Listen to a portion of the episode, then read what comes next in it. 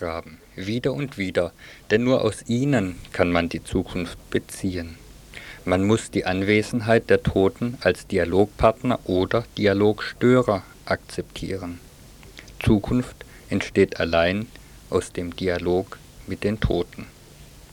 Heiner Müller das Theater Gilla Kremer stellte am vergangenen Samstag und Sonntag Ilse Koch, geborene Köhler, auf die Bretter des AAK im E-Werk in Freiburg. Wer war denn die tote Ilse Koch? Sie war alles Mögliche.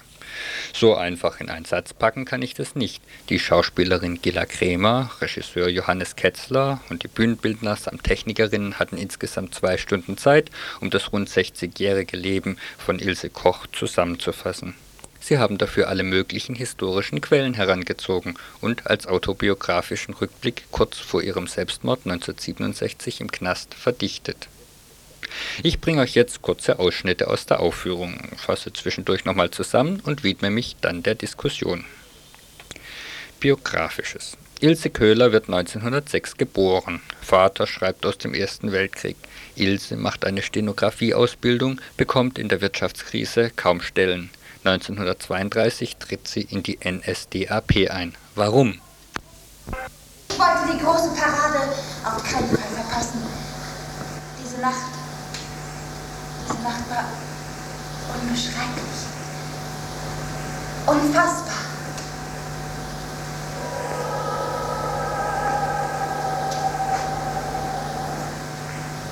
Das Hämmern der Schritte, die Fahnen, schwarz und rot, diese, diese düstere Feierlichkeit, die Fackeln und die Lieder, aufpeitschend und sentimental zugleich.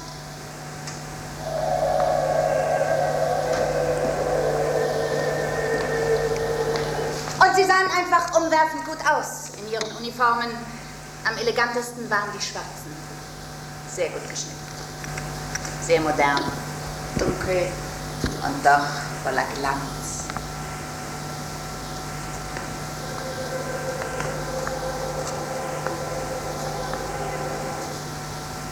Faszinierend und sehr gepflegt.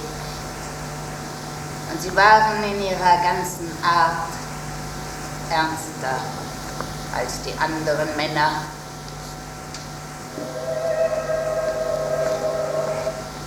Vielversprechend.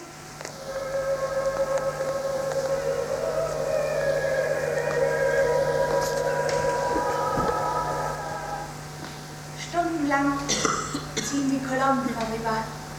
Männer, Männer, Männer, Männer, Männer, Männer, braun, weiß, schwarz, rot, eine Flut von Männern. Eine Stunde und 20 Minuten lang. Und plötzlich springt jemand aus der Kolonne heraus und schlägt auf einen Mann ein. Direkt in meiner Nähe. Vielleicht hat er eine falsche Bemerkung gemacht. Und ich sehe, wie der Mann zu Boden stürzt. Sein Gesicht ist blutüberströmt und er schreit.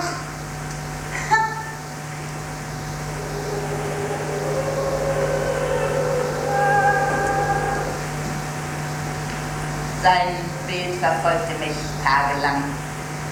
Für die Fahne wollen wir sterben, hatten die Fackelträger gesungen. Für die Fahne wollen wir sterben. Es ging um Leben und Tod. Ich wollte raus aus meinem engen Leben, fort von meinem ärmlichen Elternhaus. Ich wollte mich an etwas binden, das groß und wesentlich war. Ilse Köhler findet im ehemaligen Buchhalter und damaligen SS-Obersturmbannführer Karl Koch den idealen uniformierten Mann in der Bewegung. Als sie ihn heiratet, wird sie mit einer mystischen Zeremonie in die SS-Sippe aufgenommen. Karl wird der erste Chef des KZ Buchenwalds bei Weimar. Ilse zieht in die Kommandantenvilla ein, sorgt für die repräsentative Schale für die Geschäfte des Herrn Kommandanten. Du bist aus Gold, ich bin aus Gold und unser Tag ist froh. Vergessen ist der kleine Laufbursche und das Mädelchen vom Büro. war Ende 37 oder war es Anfang 38? Nein, ich glaube, es war Ende 37. Da konnten wir endlich unser neues Heim in Buchenwald beziehen. Karl hatte ein Wunder vollbracht. Ja, immerhin hatte er Unglaubliches zu leisten. Während der Aufbauphase des Lagers, doch als ich eintraf, stand ich vor einem fertigen Haus, einem Traumhaus. Als hätte eine Armee von Zwergen über Nacht ein Märchenschloss geschaffen aus dem Nichts, mitten im Winter. Die Fahnen wehten vor der Villa im Wind, dieser ewige Wind in Buchenwald. Ich war schwanger mit Artwin. Auf Autos fühlte sich gleich zu Hause in den Wäldchen hinter dem Haus, konnte er jagen nach Herzenslust. Der Laden läuft ganz gut, sie ist glücklich. Der Laden ist natürlich auch die ökonomische Seite des Lagers. Wie sieht die denn aus? Ein Häftling, der ohne jeden Kapitalaufwand beschafft werden kann, stellt bei direktem finanzwirtschaftlichen Einsatz folgenden Gewinnwert dar. Die Industrie zahlt für den täglichen Verleih zwischen 6 und 8 Mark mindestens, also 6 Mark. Davon sind abzuziehen erstens für Ernährung 60 Pfennig pro Tag, zweitens für Bekleidungsamortisation 10 Pfennig pro Tag. Das ergibt einen Gewinn von 5 Mark 30. Bei durchschnittlich dreivierteljähriger Lebensdauer der Häftlinge, also 5 Mark 30 mal 270 Tage, ergibt 1430 Reichsmark. Dieser Gewinn erhöht sich aber durch die Verwertung der Häftlingsleiche nach neun Monaten um den Erlös aus erstens dem Zahngold, zweitens den Privatkleidern, drittens dem hinterlassenen Geld und viertens den hinterlassenen Wertsachen. Diese Beträge verringern sich je Leiche um die Verbrennungskosten von durchschnittlich zwei Mark. Damit die Reichsmark weiter so schön rollt, muss natürlich die Häftlinge auch funktionieren. Hier die Reflexion über Recht und Ordnung im Lager. Man muss realistisch sein im Leben, das erfordert Kälte und Grausamkeit. Toleranz macht überhaupt keinen Sinn. Das hat die Frau von Brödel immer noch nicht kapiert. Wozu darf es zwischen Häftlingen und SS auf keinen Fall kommen? Zu irgendwelchen Vertraulichkeiten oder gar Verbrüderungen?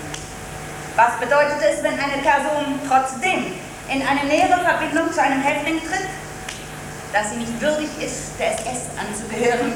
Sie erniedrigt sich zu einem Staatsfeind und gehört deshalb selbst in ein KZ. Welche Elemente werden hier versammelt? Kriminelle, Mörder, Perverse, Staatsfeinde und andere Schädlinge. Und was würde passieren, wenn man diese Elemente frei herumlaufen ließe? Sie würden alles in kürzester Zeit zersetzen und total vernichten. Unser neues Krematorium, Effektenkammer, Goethe-Eiche, Isolierstation und Arrestbunker. Die Lagerordnung ist absolut korrekt. Wer einem SS-Angehörigen gegenüber abfällige oder spöttische Bemerkungen macht, kommt auf den Bock und wird mit 25 Stockhieben bestraft. Selbstverständlich unter Aufsicht eines Arztes. Bei wiederholten Regelwidrigkeiten hat mein Mann das Baumhängen angeordnet. Eine sehr effektive Disziplinierung. Schlampigkeiten lasse ich nicht durch. Ich habe mir immer jeden ganz genau angeschaut. Umgehend anzuzeigen sind Häftlinge, die die Hände in den Hosentaschen haben, Kleidermängel wie fehlende Knöpfe, Risse oder nicht gründlich gesäuberte Schuhe, solange es Austreten während der Arbeit, das Rauchen oder Essen während der Arbeit, das Aufrichten während des Arbeitens in gebückter Haltung, das Stehlen von Lebensmitteln oder Abfällen und vor allem eine Verletzung der Grußpflicht. Es war nicht zu fassen. Karl musste schließlich sogar folgenden Erlass herausgeben. Die Ehefrau des Kommandanten ist durch Abnehmen der Mütze zu grüßen Dabei haben die Häftlinge die Frau des Kommandanten nicht anzuschauen, sondern stark geradeaus zu blicken. Entweder diese Hunde haben überhaupt nicht gegrüßt und sind einfach an mir vorbeigegangen oder sie haben mir mit gierigen Augen auf den Arsch geklopft. Ein zweites Mal hat mich niemand angeschaut. Erwarte, dass man mich in Ruhe lässt und dass man mir mit Anstand und Respekt begegnet. Doch irgendwie muss Karl nicht der ganz wahre Traumtyp von Ilse gewesen sein. Die Stellvertreter des Lagerkommandanten waren auch seine Stellvertreter im Bett von Ilse.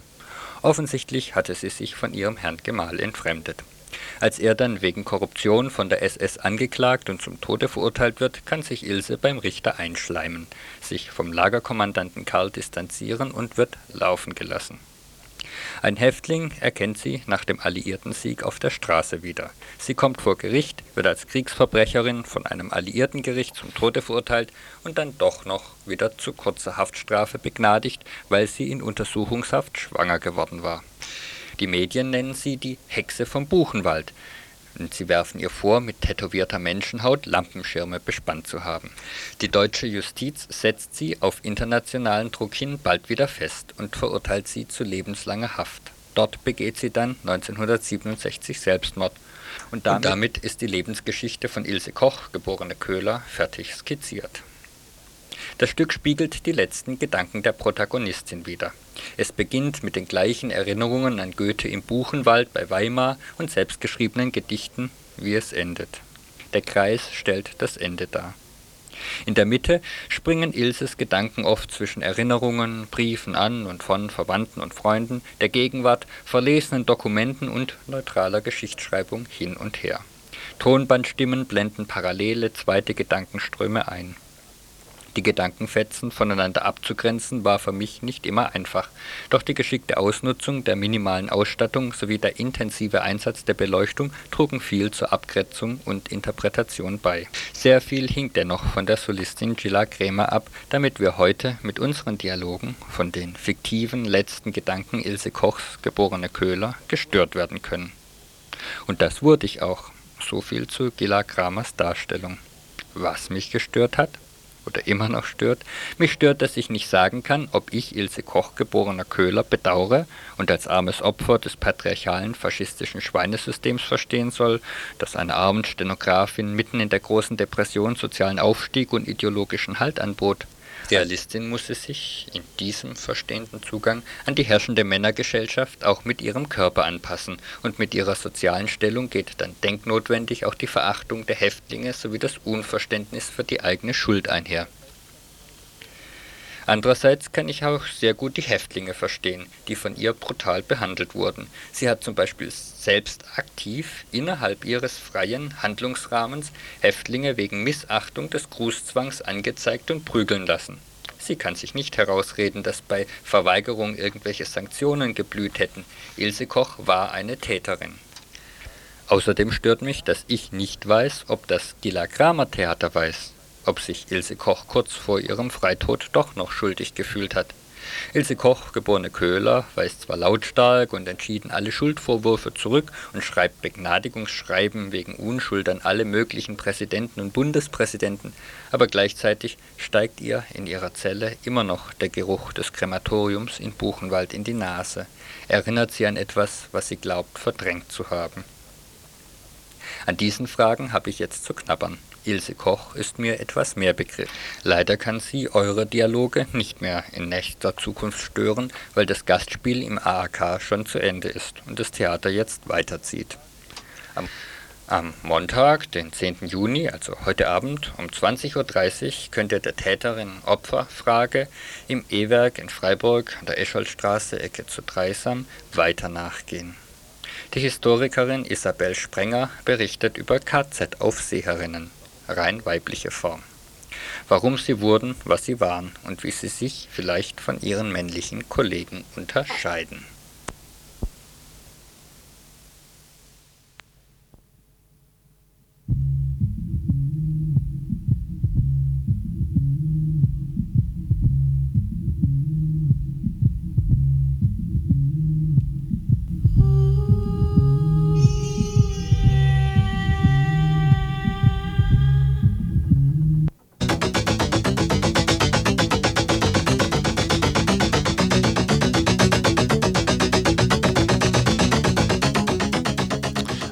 Dreieckland.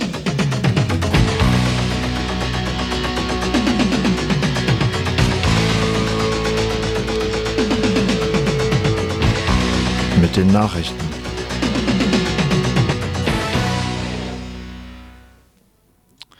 Schwarze Flecken im Watt. Unten zu viel Ozon und oben zu wenig. Die Wälder sterben und die Meeresalgen wuchern. Die Natur spielt in vielen Bereichen verrückt. Dank Chemie, Auto und sonstige Industrie, der Massentierhaltung und Monokulturen und dank der Regierenden, die die Rahmenbedingungen dafür geschafft haben und immer noch weiter schaffen. Jüngste Auswirkungen der Umweltverschmutzung sind die riesigen schwarzen Flecken im niedersächsischen Wattenmeer, die letzte Woche entdeckt wurden. Verursacht werden diese Flecken durch die Verdüngung der Flüsse und damit des Meeres. Durch die Überdüngung kommt es zu übermäßigem Algenwachstum. Diese verfaulen danach und verursachen zusammen mit dem beim Verfaulungsprozess getöteten anderen Kleinstlebewesen die nach Schwefelwasserstoff stinkenden schwarzen Flecken. In den letzten Jahren gab es diese Flecken nur in der Größe von Quadratzentimetern. Krebse und Würmer konnten sich aus diesen Bereichen noch retten. Dieses Jahr sind die Flecken mehrere Quadratkilometer groß, sodass es keine Rettung für Krebse, Würmer und andere größere Lebewesen mehr gibt. Das ca. 10 Prozent des gesamten ostfriesischen Wattenmeers ist nach Angaben der niedersächsischen Umweltbehörden schwarz und stinkt. Die niedersächsische Umweltministerin steht dem Phänomen nach eigenem Bekunden ziemlich ratlos gegenüber. Ökologen und Biologen hingegen warnen schon seit Jahren davor, das Wattenmeer als natürliche Kläranlage zu benutzen und konnten sich kaum erklären, dass es die letzten Jahre noch relativ gesund war. Das Ganze erinnert irgendwie an das Waldsterben. Höchstwahrscheinlich wird es jetzt zu allerhand Gutachten und Gegengutachten über die wirklichen Ursachen der Flecken geben, gefolgt von einem jährlichen Wattenmeer-Schadensbericht, der dann nach einigen Jahren in Wattenmeer-Zustandsbericht umgenannt wird. Und inzwischen haben sich dann alle an das stinkende schwarze Watt gewöhnt und gehen wie gewohnt ihrer Pflicht nach, nämlich arbeiten, konsumieren und den Profit der Besitzenden wehren, mehren.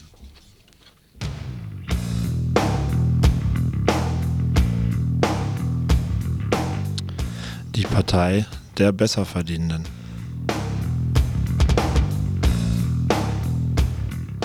Was vor der letzten Bundestagswahl schon einmal in einem Parteipapier stand, dann aber schnell wieder als missverständliche Formulierung zurückgenommen wurde, das wurde nun doch bei ihrem Bundeskongress in Karlsruhe wieder einmal klar. Die FDP ist die Partei der Besserverdienenden und derer, die gar nichts mehr verdienen müssen, weil sie dank der Arbeit der schlechter Verdienenden schon genug haben. Was von dem besitzenden Vorsitzenden und dem Generalsekretär dieser Partei in Karlsruhe zu hören war, könnte genauso gut im Programm der US-amerikanischen Republikaner stehen. Der Sozialstaat wurde als Gefälligkeitsstaats beschimpft und für die Bürger mehr Eigenverantwortung gefordert. Also mehr Eigenverantwortung für Obdachlose, Behinderte, Alleinerziehende und mehr Eigenverantwortung für alle Menschen, die zum Beispiel durch kriminelles Missengagement bei der Vulkanwerft und dem Glöckner Humboldt-Deutz-Tochter WDGAG arbeitslos werden.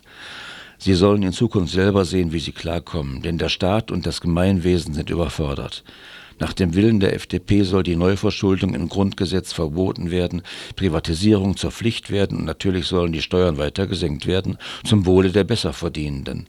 Alles Forderungen, die die Führung der CDU wohl auch gerne durchsetzen würde, sich aber nicht traut, das offen zuzugeben. Denn nur mit den Stimmen der Besserverdienenden kann die nächste Wahl nicht gewonnen werden. Also kritisiert der CDU-Generalsekretär Hinze die FDP-Vorstellungen erst einmal ganz unsozial. Nach den nächsten äh, Versammlungen kann ja dann immer noch behauptet werden, man hätte sich den Forderungen der FDP beugen müssen.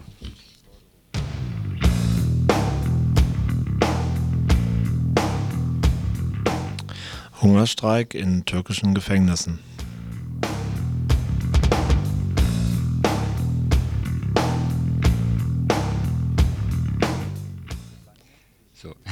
Die politischen Gefangenen im kurdischen Diyarbakir verweigern seit dem 25. April dieses Jahres jede Nahrung. Seit Mitte Mai schlossen sich in der ganzen Türkei über 1500 weitere politische Gefangene vieler anderer linker Parteien dem unbefristeten vollständigen Hungerstreik an. Sie setzen ihr Leben ein, um gegen die neuen Angriffe der türkischen Regierung gegen die linken Gefangenen zu protestieren der Justizminister hatte am 6. Mai beschlossen, alle politischen Gefangenen in Einzelhaft ohne Umschluss in zentrale, neu dafür eingerichtete Kneste einzusperren. Bisher waren sie in verschiedenen Städten eingesperrt und konnten sich jeden Tag im Umschluss auch sehen, miteinander reden und auch als Gruppe im Gefängnis politisch aktiv bleiben. Neben der Einzelhaft wurden die Lebensbedingungen der politischen Gefangenen noch weiter verschlechtert. Ihre Verwandte, Freunde und Anwälte, die sie besuchen wollen, werden jetzt teilweise ebenfalls verhaftet, mehrere Tage eingeknastet, körperlich misshandelt und mit wüsten Drohungen für den Fall eines weiteren Besuchsversuchs nach Hause geschickt. Der Hungerstreik tritt jetzt nach sieben Wochen in die entscheidende Phase.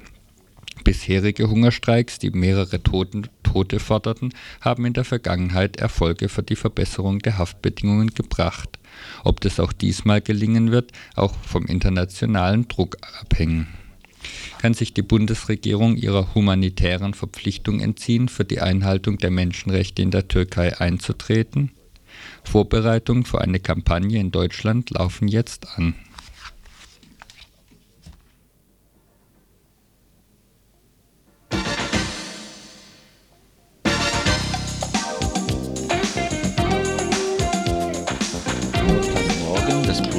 Ja, das Wetter. Hallo, ich kann Wie wird's? Geht nicht an die Luft, geht nicht in die Sonne. Die Ozonwerte waren am Wochenende 250, habe ich gehört. Und diese Regierung, die CDU und CSU, die so christlich tut, als wäre gar nichts geschehen, sagt, ab 180 würde es erst gefährlich sein. Das Wichtigste ist Null Ozon und nicht 180 oder 245. Also nicht rausgehen, nicht arbeiten gehen, gar nichts, protestieren dagegen. Naja, das waren ja nun etwas verstimmt klassenkämpferische Töne von dem Friedhelm. Äh, ja, auf jeden Fall warm soll es, glaube ich, werden, so wie es gestern schon war. Da habe ich gestern mal Nachrichten gehört. Ich glaube, da hieß es denn, dass es heute Abend wieder Gewitter geben soll. Also eigentlich nichts Neues mit dem Wetter.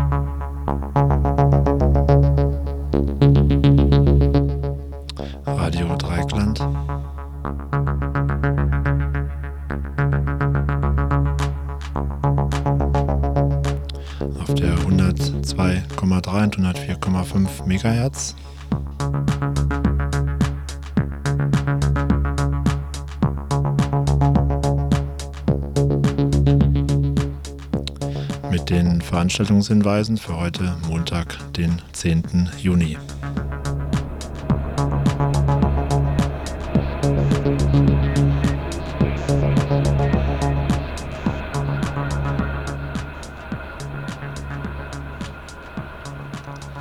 Ja, hallo für unsere Kleinen. Heute um 15 Uhr im Rahmen der Puppentheaterwoche in der Kapelle Peter und Paul, also um 15 Uhr in der Andreas-Hofer-Straße spielt das Materialhoftheater Stuttgart das Frühstücksmärchen um 15 Uhr, ein Hochzeitsspiel für ärmere Leute mit eingelegten Balladen nach Brecht und Goethe. Das dauert etwa 45 Minuten. Das gleiche Programm heute Abend für die Erwachsenen um 21 Uhr in der Kapelle Peter Paul Andreas Hofer Straße.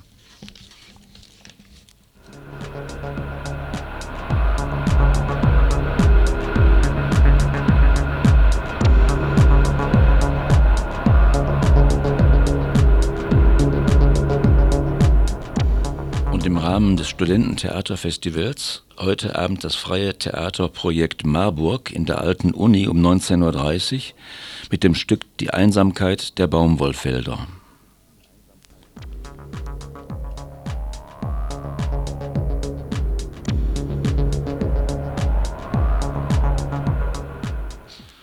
Und um 20.15 Uhr im KHG-Zentrum Lorettostraße 24 Gewalt gegen Frauen, Mythen und Fakten, Vortrags- und Gesprächsabend mit Evelyn Tampe, einer Kriminalrätin. Um 20.15 Uhr.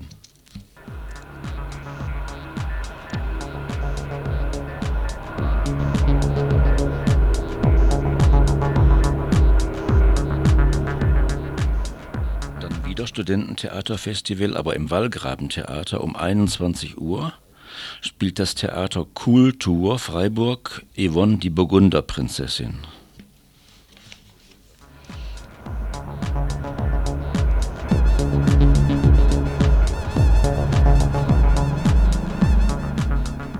Und im Vorderhaus heute Abend 20.30 Uhr, Aktionswoche, ab heute bis zum 16. Juni, mobil ohne Auto.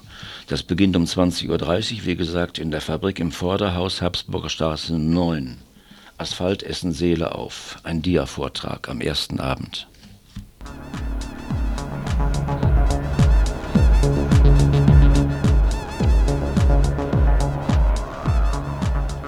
Und Frauen bleiben am Ball. Ja, Frauen bleiben am Ball. Es ist eine Fraueninfowoche, die beginnt heute Morgen um 11 Uhr bereits. Und wo findet sie statt? Im, werden wir gleich feststellen, in der Fraueninfowoche in Hauptbahnhof gegenüber in der Albertstraße. Mehr steht ja auch nicht drauf. Um 11 Uhr beginnt das Ganze.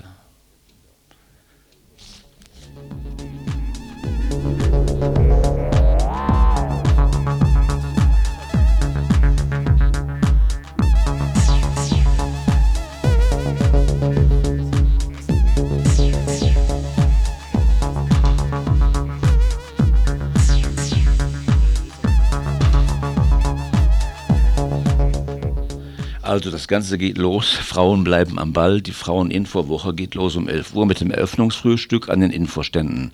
Dann ist um 12 Uhr eine Pressekonferenz, um 14 Uhr eine Karriere an der Uni, eine Gesprächsrunde mit Wissenschaftlerinnen bei Kaffee und Kuchen, um 16 Uhr mit der Lucia Sauer, Frauenalter, Lebensphasen. Und um 20 Uhr Cornelia Höss aus München, Ärztin und akademische Karriere. Nochmal um 20 Uhr Gabriele Haug hält den Vortrag Wie viel Frau braucht für eine gute Mutter?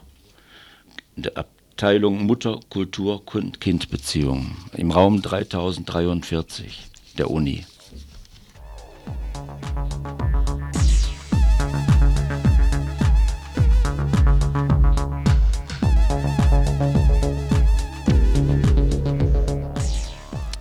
Ja, und ich möchte euch kurz erzählen, wie es hier bei Radio Dreieckland heute weitergeht. Also nachdem das Morgenradio dann um 10 Uhr zu Ende geht, der hört ja dann die Wiederholung des RDL Infos vom Samstag. Danach dann um 11 Uhr die Wiederholung vom Samstagsradio International. Um 12 Uhr kommt dann wie gewohnt jeden Tag, jeden Werktag das Mittagsmagazin High Noon. Um 13 Uhr gibt es dann die Wiederholung des Radio Juventud. Um 15 Uhr Wiederholung des, der Sendung Zecke, das Regionalmagazin. Um 16 Uhr dann die Filipino Hour in englischer Sprache im Gruppenradio. 17 Uhr Musikmagazin.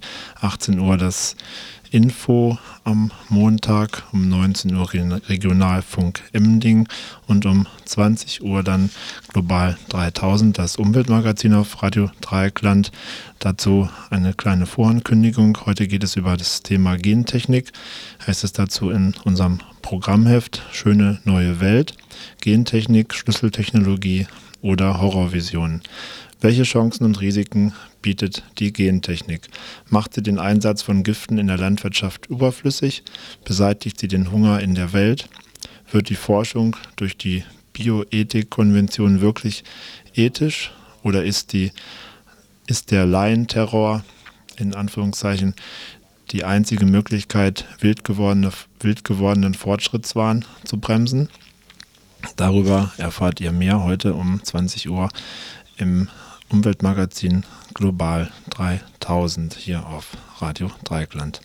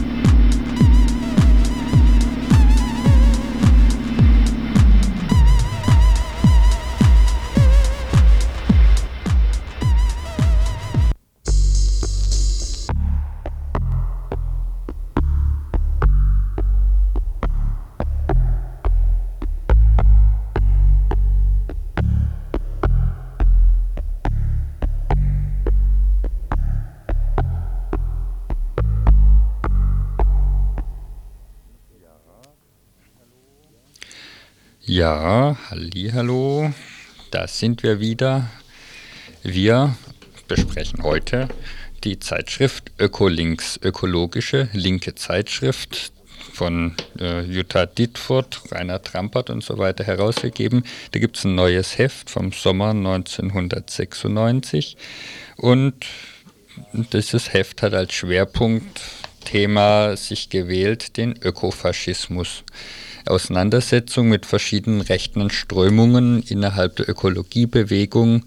Und ja, ich möchte hier zwei Beiträge da vorstellen. Der eine ist von Peter Bierl.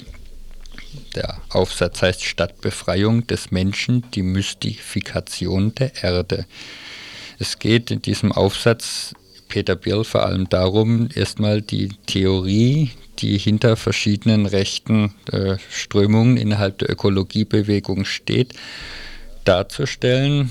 Und dagegen setzt er den Versuch, sozusagen ein linkes Ökologieverständnis zu etablieren oder das irgendwie in Ansätzen zu begreifen.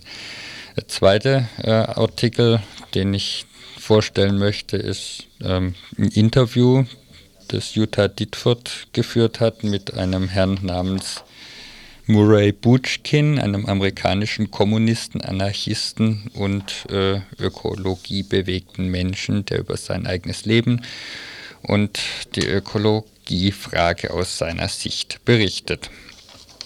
Zuerst mal zu Peter Birrell. Ich blättere hier, wenn ihr das hört. Er stellt erstmal das Konzept des ähm, ja, Tiefenökologismus vor, was Tiefenökologinnen sind. Als Ursache ökologischer Zerstörung sehen die Tiefenökologinnen nicht die kapitalistische Ausbeutung von Mensch und Natur, sondern den Mangel an Spiritualität. So behauptet Fritjof Capra in dem Bestseller Wendezeit, Umweltzerstörungen seien Symptome eines überholten Weltbildes und die Rettung liebe in einem Wertewandel hin zum intuitiven Denken. Tiefenökologie gehe davon aus, schreibt Capra, dass das ökologische Gleichgewicht tiefgreifende Wandlungen in unserer Auffassung von der Rolle des Menschen im planetaren Ökosystem erforderlich macht.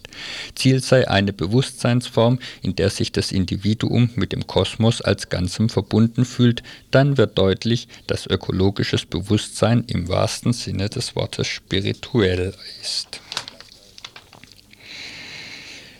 Weiter geht es um das Verständnis dieses tiefen Ökologismus von Gesellschaft. Bioregionen, Stämme und Völker leiten die tiefen Ökologinnen nach organizistischem Prinzip aus der spirituellen Ganzheit ab. Zunächst wird Bioregion definiert als ökologischer Lebensraum, in dem die Natur, Pflanzen, Tiere und auch Menschen als umfassende, das Überleben sichernde Gemeinschaft bilden sollen. Dann mutieren ökologisch definierte Räume zu spirituellen und biologisch fixierten Ganzheiten und Richtlinien für soziales Leben. Thomas Berry, der als Theologe der tiefen ökologischen Bewegung gilt und Direktor des Riverdale Center of Religious Research bei New York ist, definiert Bioregion als häuslichen Schauplatz einer Gemeinschaft, wie das Heim der häusliche Schauplatz einer Familie ist. Demnach ist die Erde eine einzige allumfassende Gemeinschaft, unterteilt in bioregionale Gemeinschaften, relativ selbstversorgend in den sich ständig erneuerten Prozessen der Natur eingebettet. Bioregionen sind funktionale Einheiten des Planeten, die sich selbst fortpflanzen, selbst regenerieren, selbst heilen und mit Sinn erfüllen. Menschen sollen als Mitglieder an der Erdengemeinschaft teilnehmen. Barry leitet daraus sechs Prinzipien ab. Das erste ist die Selbstfortpflanzung als Anerkennung des Rechts jeder Gattung auf ihren Standort, auf Heimat und auf ihren Platz in der Gemeinschaft. Die Selbsterziehung als dritter Grundsatz bestimmt die Anweisungen und Lehren, welche die natürliche Welt bereithält, als einzigen Weg für den Menschen, sich zum Überleben und zur Erfüllung zu erziehen. Weiter propagiert Barry jede Bioregion als eigenen, weitgehend autarken Staat mit regional spezifischer Religion. Jede Bioregion verkörpere einen bestimmten spirituellen Sinn, die der Mensch als Weltansiedler dort intuitiv finden kann. Das Ziel ist, diese Bioregionen als natürliche Gemeinschaften politisch wiederherzustellen. So wie die Erde ursprünglich in Bioregionen untergliedert war, werde es nach dem Zerfall der zentralistischen Zivilisation wieder sein. Die Menschen werden sich in regional begrenzten politischen Systemen und ortsgebundenen Bauerwirtschaften wiederfinden.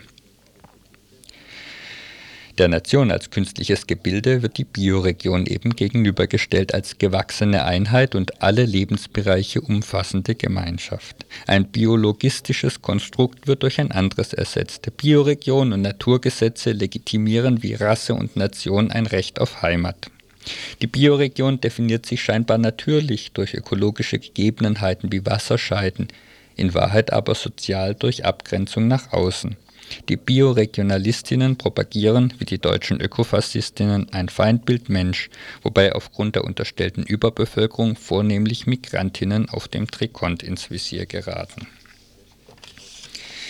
Was kann jetzt aus linker Sicht gegen so eine biologistische äh, Weltsicht eingewandt werden?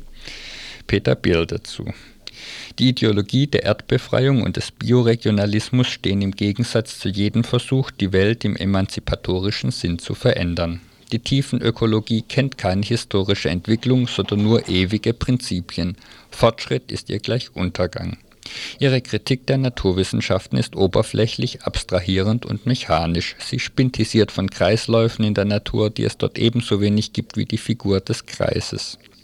Falsch ist ihre Entgegensetzung von Mensch und Natur in dem Sinn, dass der Mensch als Zerstörer gilt. Denn das, was den Menschen als Umwelt, als Natur umgibt, ist heute größtenteils Kulturgeschichte, ein Produkt menschlicher Arbeit. Die Alternative ist nicht Zerstörung oder Wildnis, sondern Verbesserung.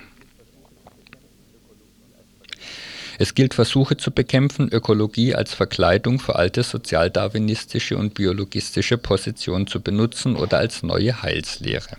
Gegen Angriffe auf den Anthropozentrismus wandte Jürgen Dahl zu Recht ein, dass nur vom Standpunkt eines bestimmten Lebewesens eine Aussage darüber getroffen werden könne, was ökologisch intakt ist und was nicht. Gesetzt den Fall, eine Stubenfliege vermöchte sich eine Meinung über ihre Umwelt zu bilden, so würde die Stubenfliege das Fehlen faulenden Fleisches in der Stube als existenzielle Zumutung empfinden und von ordentlichen ökologischen Verhältnissen erst wieder reden mögen, wenn sich die Katze unter dem Sofa erbricht und damit eine Fülle von Nahrungsressourcen verfügbar macht. Soweit Peter Biel zur Kritik am tiefen Ökologismus und Bioregionalismus. Das Heft Ökolinks zeigt übrigens deutliche Verbindungen in die deutsche Ökoszene noch auf. Jetzt zu Murray Butchkin, diesem Interview, das ich da vorher erwähnt habe, geführt von Manfred Zieran und Jutta Dietfurt vor kurzem. Da heißt es, Murray Butchkin spricht selbst. Ich habe die Thematik des Bioökologismus und so weiter in meinem Buch Re-Enchanting Humanity behandelt, in dem ich detailliert und auf Basis der neuesten anthropologischen Studien untersuche, wie ein solches Leben des Bioregionalismus zurück zur Natur, ob in Stammesgesellschaften oder nicht, in der Steinzeit ausgesehen haben mag. Es gab keinen Garten Eden. Diese Gesellschaften waren weit entfernt von materieller Sicherheit, Gesundheit, Frieden und langem Leben. Nein, wir brauchen Technik und hoffen auf eine technologische Entwicklung, die rational, ökologisch und humanistisch ist. In einer rationalen und ökologischen Gesellschaft wären die Menschen frei, ihre Lebensweisen und Technologien zu wählen, hoffentlich geleitet von einer humanistischen Ethik. Aber ich glaube nicht, dass sich eine solche Ethik durchsetzt, bevor wir eine neue Gesellschaft haben. Auf jeden Fall glaube ich, dass wir das Beste aus der Zivilisation, die beste Musik, Kunst, Literatur, Philosophie und Denken brauchen, um eine sowohl ökologische wie auch humanistische Sensibilität zu entfalten. Ja, biologische, humanistische Sensibilität zu entfalten, guter Gedanke für den heutigen Tag, nicht wahr? Und ein Gedanke zum Schluss dieses kurzen Überblicks über die Debatte in Ökolinks, die neueste Ausgabe Nummer 23. Wie war das noch mit der Katze, die sich unter dem Sofa erbricht, damit das ökologische Gleichgewicht wieder stimmt. Oder? Ja, das erinnert mich doch ein bisschen an diese äh, zehn Grundrechte der Erde, die im Rahmen mhm. des Tschernobyl Earth Days oder was da war, immer wieder von einer Wortwerkstatt von Politik und Poesie verbrutzelt wurden und die auch eigentlich ja auf vielen Demonstrationen Flugblätter auftauchten. Die hatten auch so Grundrechte der Erde gefordert und sozusagen der Mensch als Verbrecher gleich äh, gestellt, sobald er irgendwie in die natürlichen Kreisläufe eingreift. Und ähm, ja, das ist so ähnlich wie wenn man die Kacke unter dem Tisch oder die Kotze der Katze. Okay, nee, in diesem Sinne, ja. und so weiter. Lasst unsere Katzen unter den Sofas erbrechen, damit für die Stubenfliegen und die Schmeißfliegen äh, das Ganze wieder ein ökologisches Gleichgewicht hat. okay.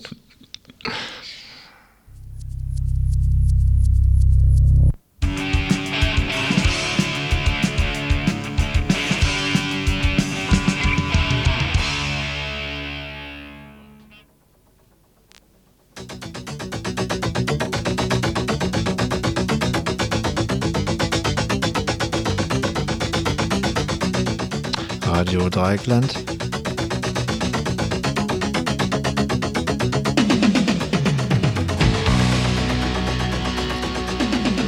Die Nachrichten.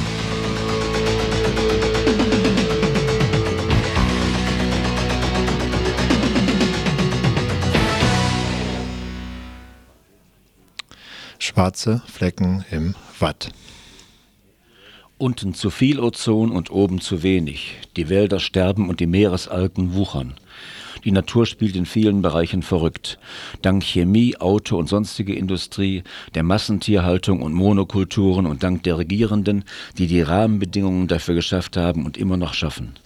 Jüngste Auswirkungen der Umweltverschmutzung sind die riesigen schwarzen Flecken im niedersächsischen Wattenmeer, die letzte Woche entdeckt wurden. Verursacht wurden diese Flecken durch die Überdüngung der Flüsse und damit des Meeres. Durch die Überdüngung kommt es zu übermäßigen Algenwachstum. Diese verfaulen danach und verursachen zusammen mit dem beim Verfaulungsprozess getöteten anderen Kleinstlebewesen. Kleinstlebewesen die nach Schwefelwasserstoff stinkenden schwarzen Flecken. In den letzten Jahren gab es diese Flecken nur in der Größe von Quadratzentimetern. Krebse und Würmer konnten sich aus diesen Bereichen noch retten.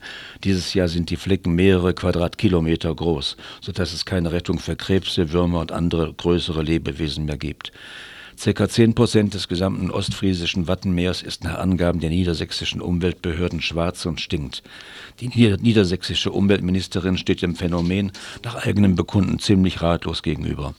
Ökologen und Biologen hingegen warnen schon seit Jahren davor, das Wattenmeer als natürliche Kläranlage zu nutzen und konnten sich kaum erklären, dass es die letzten Jahre noch relativ gesund war. Das Ganze erinnert irgendwie an Waldsterben. Höchstwahrscheinlich wird es jetzt zu allerhand Gutachten und Gegengutachten über die wirklichen Ursachen der Flecken geben, gefolgt von einem jährlichen Wattenmeer-Schadensbericht, der dann nach einigen Jahren in Wattenmeer-Zustandsbericht umbenannt wird. Und inzwischen haben sich dann alle an das stinkende schwarze Watt gewöhnt und gehen wie gewohnt ihrer Pflicht nach, nämlich arbeiten, konsumieren und den Profit der Besitzenden mehren.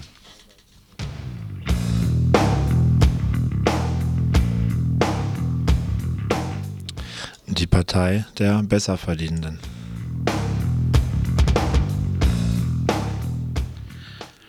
was vor der letzten Bundestagswahl schon einmal in einem Parteibuchpapier stand, dann aber schnell wieder als missverständliche Formulierung zurückgenommen wurde, das wurde nun doch bei ihrem Bundeskongress in Karlsruhe wieder einmal klar. Die FDP ist die Partei der Besserverdienenden und derer, die gar nichts mehr verdienen müssen, weil sie dank der Arbeit der Schlechterverdienenden schon genug haben was von dem Vorsitzenden und dem Generalsekretär dieser Partei in Karlsruhe zu hören war, könnte genauso gut im Programm der US-amerikanischen Republikaner stehen. Der Sozialstaat wurde als Gefälligkeitsstaat beschimpft und für die Bürger mehr Eigenverantwortung gefordert also mehr Eigenverantwortung für Obdachlose, Behinderte, Alleinerziehende und mehr Eigenverantwortung für alle Menschen, die zum Beispiel durch kriminelles Missmanagement bei der Vulkanwerft der Klöckner Humboldt-Deutz-Tochter WDGG arbeitslos wurden. Sie sollen in Zukunft selber sehen, wie sie klarkommen.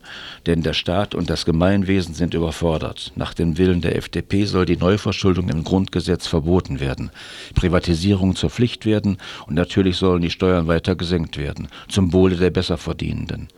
Alles Forderungen, die die Führung der CDU wohl auch gerne durchsetzen würde, sich aber nicht traut, das offen zuzugeben.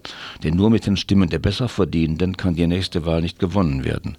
Also kritisiert der CDU-Generalsekretär Hinze die FDP-Vorstellung erst einmal als unsozial. Nach der nächsten Verhandlungen kann man dann immer noch behaupten, man hätte sich den Forderungen der FDP beugen müssen.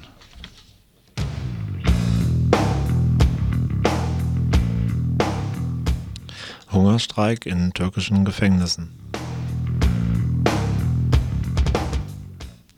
Die politischen Gefangenen im kurdischen Diyarbakir verweigern seit dem 25. April jede Nahrung. Seit Mitte Mai schlossen sich in der ganzen Türkei über 1500 weitere politische Gefangenen vieler anderer linker Parteien, also auch kurdischer, nicht nur also türkischer, nicht nur kurdischer Gruppen, dem unbefristeten vollständigen Hungerstreik an. Sie setzen ihr Leben ein, um gegen die neuen Angriffe der türkischen Regierung gegen die linken Gefangenen zu protestieren. Der türkische Justizminister hatte am 6. Mai beschlossen, alle politischen Gefangenen in Einzelhaft in zentrale